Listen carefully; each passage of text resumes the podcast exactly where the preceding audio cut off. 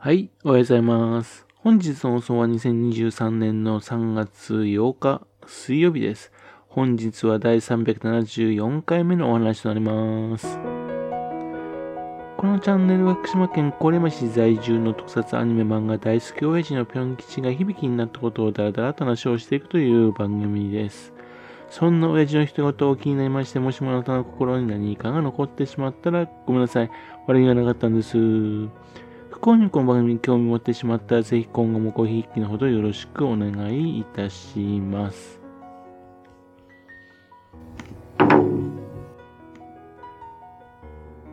本日もね、家庭の事情でショートバージョンです。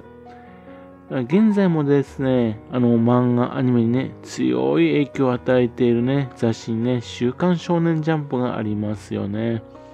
その週刊少年ジャンプ、ね、歴代で一番のね、発行数はですね、1994年の12月653万部なんですね。全国で売られてるね、全国紙の新聞、それの全ての発行部数よりもオーバーしているんですね。その時の編集長はね、第5代の編集長の堀江信彦さんなんですけどね。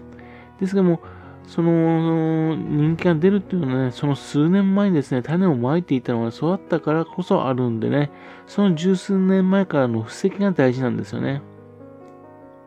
その、あの、前の前の編集長のね、第3代編集長が西村茂雄さんという方なんです。1978年からね、1986年までのね、ジャンプでね、えっ、ー、と、編集長を務めた方なんですね。そして、ジャンプの創設当時からね、ことをよく知っている人物の方です。その西村さんがね、1994年にね、集英社を退職しまして、少年ジャンプのね、成り立ちだとかね、集英社の変遷だとかね、そういったのをね、まとめた本が2冊あるんです。さらば我が青春の少年ジャンプっていうのが、飛鳥新社から出ています。それからもう一つ、漫画王国の崩壊というのが文化社から出ております。これでね、あのー、さらば我が青春の少年ジャンプ、そちらの方を読んだんですね。漫画王国の崩壊の方はね、もう5年ぐらい前に読んでたんですけどね。この本ですけどね、例えばあの少年ジャンプのね、友情、努力、勝利のね、3テーマ、ね、それはどうして生まれたのか、だとかね、何々先生の作品が読めるのはジャンプだけっていうね、そういったジャンプらしさがね、いろいろと誕生したいきさつがね、書いてありましてね、読んでいて非常に面白い本です。この本はですね、退職した後に書いた本なのでね、その当時の集英社のね、あり方についてね、いろいろとね、述べているんですね。その中にですね、集英社を変革していた人物としまして、若菜正さんという方が登場していくんですよ。1988年にね、集英社代表取締役、ね、に就任しましてね、そして1996年までに勤めた方です。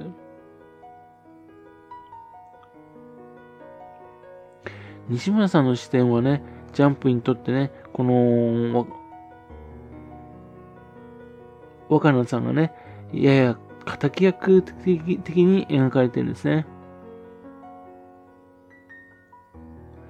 その若菜正さんですけどもね、実を言いますと、福島県の会津出身の方なんです。つまりですね、少年ジャンプが一番売れた時ですね、その時の集英社のね、代表取締役はですね、会津出身の方だったんですよ。西村さんの書かれた本にはね、当時の体制、集英社の体制の批判が入ってますんで、社長である若菜さんがね、クールな敵役のようにね、描かれてるんですね。集英社のね、一番の稼ぎ頭である週刊少年ジャンプ。その週刊少年ジャンプに全く接点のない若菜さん。ね、西村さんからするとですね、物語のライバル的にね、ちょうど良かったんでしょうね。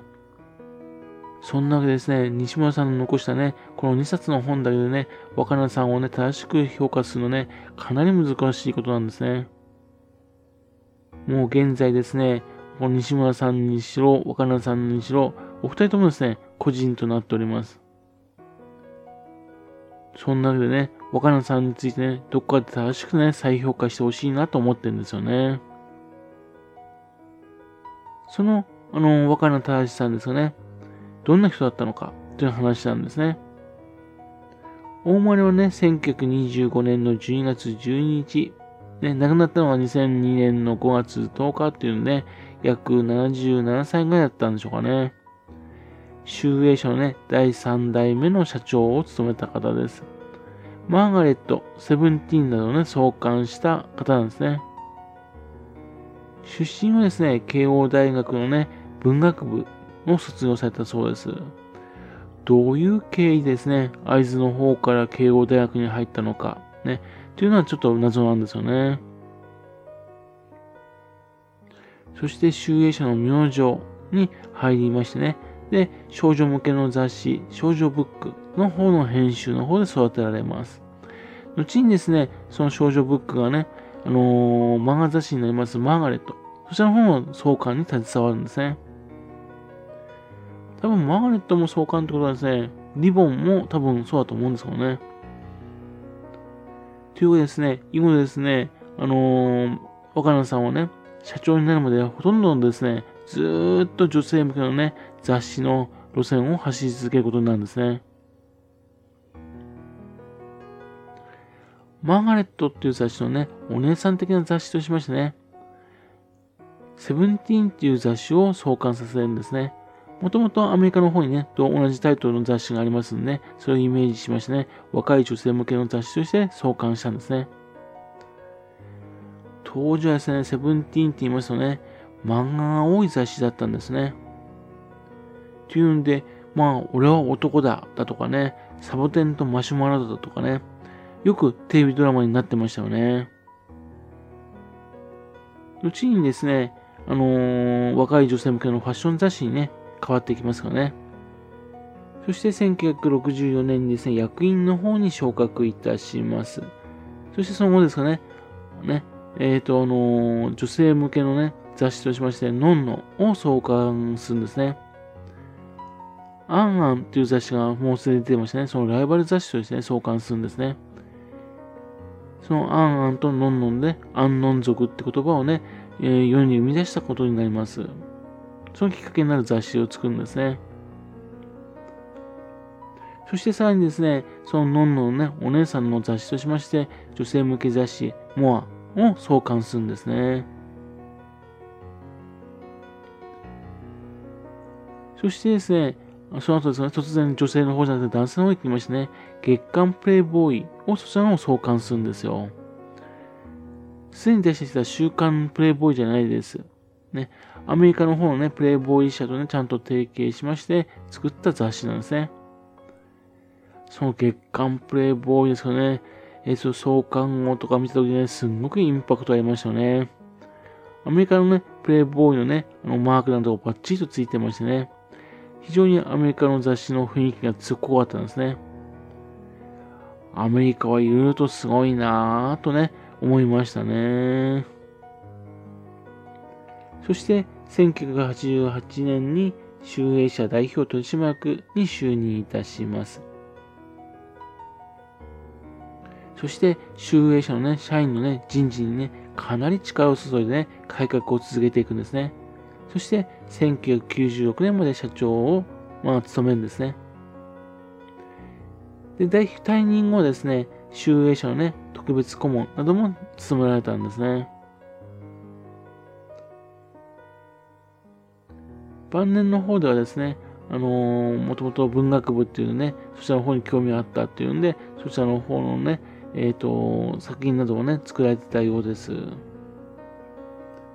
そして、2002年の5月10日に肺側炎で、えー、肺側線で亡くなられたということらしいんですね。少年ジャンプの元はですね、集英社が出してありました少年ブックなんですね。それに対して、あの、若菜さんがね、スタートしたのが少女ブックというわけですね。少女ブックがルーツの若菜さんっていうのはね、西村さんにとってはですね、わからない人に見えたんでしょうね。それでも、淡津出身の方はね、ジャンプのね、敵役のように思われたままっていうのはちょっと尺なんですよね。岡野大志さんをね、リードしてきた人っていうね、女性の可能性を広げて、広げてきた人っていうね、視点でね、誰か再評価してくれないかなと思ってるんですけどね。どなたかいませんかね。はい。それではまた次回よろしくぴょん吉のお宝話をお付き合いくださいね。本日もお聴きくださいまして誠にありがとうございました。